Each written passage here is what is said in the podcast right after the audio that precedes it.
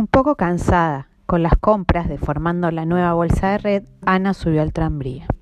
Depositó la bolsa en las rodillas y el tranvía comenzó a andar.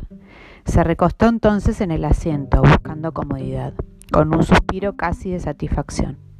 Los hijos de Ana eran buenos, una cosa real y jugosa. Crecían, se bañaban, eran exigentes, malcriados, más completos a cada instante.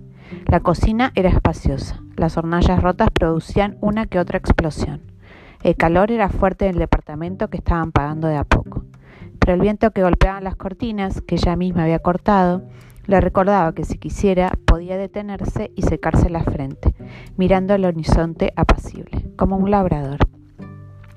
Ella había plantado las simientes que tenía en la mano, no otras, sino justo esas, y crecían árboles, Crecía su rápida conversación con el cobrador de la luz, crecía el agua llenando el tanque, crecían sus hijos, crecía la mesa con comidas, el marido que llegaba con los diarios y sonriendo de hambre, el canto inoportuno de las criadas en el edificio.